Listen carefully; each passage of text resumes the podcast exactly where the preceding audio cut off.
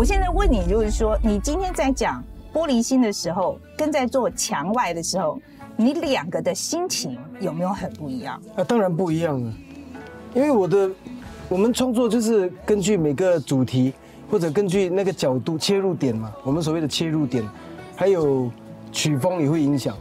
对，因为我不只是文字，因为我是音乐嘛，所以它里面会有曲风的东西。所以当我们在设计每个东西的时候，它会有一个主题在我我们要去搭配那个曲风，跟那个写字的那个歌词的填词的手法，跟那个方向完全是不同的。所以这两首歌的心情当然是不一样的，它的音乐都不一样了，对大家听起来的感觉也不一样了。那要不要讲一下玻璃心的时候心情是怎么样？诶，那时候因为玻璃心是陈芳宇的公司还找我们创作的，这个是一个很很主要的关键。因为我通常跟谁合作，我就会为他量身定做。就是所以很多人说，哎，我跟某个歌手合作，那首歌就变成他的歌了。虽然我也有在里面，所以对，因为对我来说，这个是创你意，思是说陈芳宇要求你这样做的吗？应该是说，当每个歌手跟我合作，不管是我去找他，或者他来找我，我一定会为他量身定做。所以你们两个人一起讨论，right？所以我一定会去研先研究他的背景，然后研究他发生过什么事情，还有研究他的声线适合唱哪一种曲风的歌曲。所以这首歌我是当然是看到他被网络霸凌啊什么什么这些东西，然后他呛回去，他的性格他他也没有在跟你开玩笑的，他的性格也蛮呛的嘛。然后而且他的歌声就适合唱 R&B，我就用 R&B 这种甜甜的 R&B 的曲风，再搭配一些看起来好像很甜的东西，可是要感觉又内有隐情的感觉，这样的这样的歌词比较适合他嘛，比较适合他的符合他的个性嘛。那我就跟他搭这样的歌曲。那这首歌你们这样听起来，诶，它可以是一首情歌，就是两两个情侣之间打情骂俏、互呛的一首歌曲，或者是一首甜甜的歌，或者是所谓的呃抖音洗脑歌，现在很流行的嘛，小朋友都爱。所以很多小朋友其实，在他们眼中，他们看到就是一首粉红色有熊猫很可爱的歌，在网络上一直翻唱。我说小朋友啊，他们看的东西跟我们肯定不一样。所以对我来说，观众的互的互动或者他们的反应，甚至把我禁掉，把我的账号封掉，这这个动作都好，都是这首歌玻璃心的精神的一部分。可是当时你在制作的时候，在创作这个呢，你难道没有想过有有这个可能性吗？哪一个可能性？就是说会被禁掉啊，说是小粉红小粉红也呃反应会很激烈啊。呃，这个不管是小粉红或是谁都好，我觉得那些反应我都已经准备好了，因为这首歌的所以有预期到对。当然，因为这首歌的歌名就叫《玻璃心》了。嗯，谁谁谁觉得有问题，或者谁把它禁掉，或者谁骂，就代表这你就是这首歌的我要讲的人呢。你知道为什么？嗯，就是这首歌它的创作不只是歌曲本身，这包括你的反应也是我创作的一部分。对，可是你这一条歌最重要的 TA，你是要讲给谁听？我是在讲我跟陈芳宇的经历，因为我们都被网暴过啊。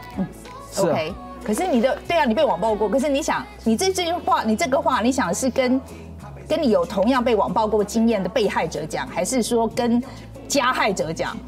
你最你最重要的对象是谁？应该说，你的反应是什么，你就是那个我要讲的人。OK，对你看，我说嗯我刚才一直说嘛，小朋友、小弟弟、小妹妹，为什么他们在网络上会那么开心的翻唱？他们一点生气都没有，还在家里，然后把自己戴粉红色的帽子。为什么他们的反应是这样的？为什么你的反应是生气呢？为什么你的反应是要把我禁掉呢？对啊，你做了什么动作就代表你是什么人呢、OK，好，那我们再讲到墙外这个事情哈。墙外，我想是很多呃中国的朋友，尤其是中国的朋友，我们讲墙内的朋友好了，他们特别的唐薇说哦，这个很感动啊，因为他觉得就是有讲到两岸的好像人民的这种感情上的联系的东西。这个在写的时候，你有预期到这个有可能有这个反应吗？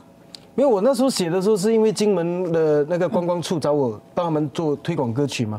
我去到那边，我第一个我就看到那个景，它的景呢就是很多那种聚落的那些墙，四合院、三合院啊，就那种墙，我就觉得哇，这个地方很有特色啊。那可是大家去到金门都只看到占地，然后看到对面是厦门，都讲很多政治的东西。可是对我来说，其实它也有它温柔的一面，它有它温暖的一面。那我就把这个墙这个东西，把它变成我歌的主题嘛。这个是我刚开始，因为我通常我创作我都是，呃，先知道我想到一些故事，我才有办法去写歌的。我是先有画面，先有故事，才来才有歌曲创作的。所以当我这样写出来的时候，当然会有另外一种人家的感受不一样。嗯，知道吗？就是我一样的道理嘛，就是有些人就会觉得我在讲那个讲这个这样子，有些人也没有感觉啊。所以啊，所以你说，我觉得如果你用现在的结果说，哎，很多其实蛮多大陆的朋友在我的那边那个歌曲那边留言的，然后都是他们是表示很感动的。那我觉得是很好的，因为这首歌可以凝聚世界各国的华人，不止大陆哦，我是说包括那些美国已经第二代了，你知道吗？移民那种有些第三代了。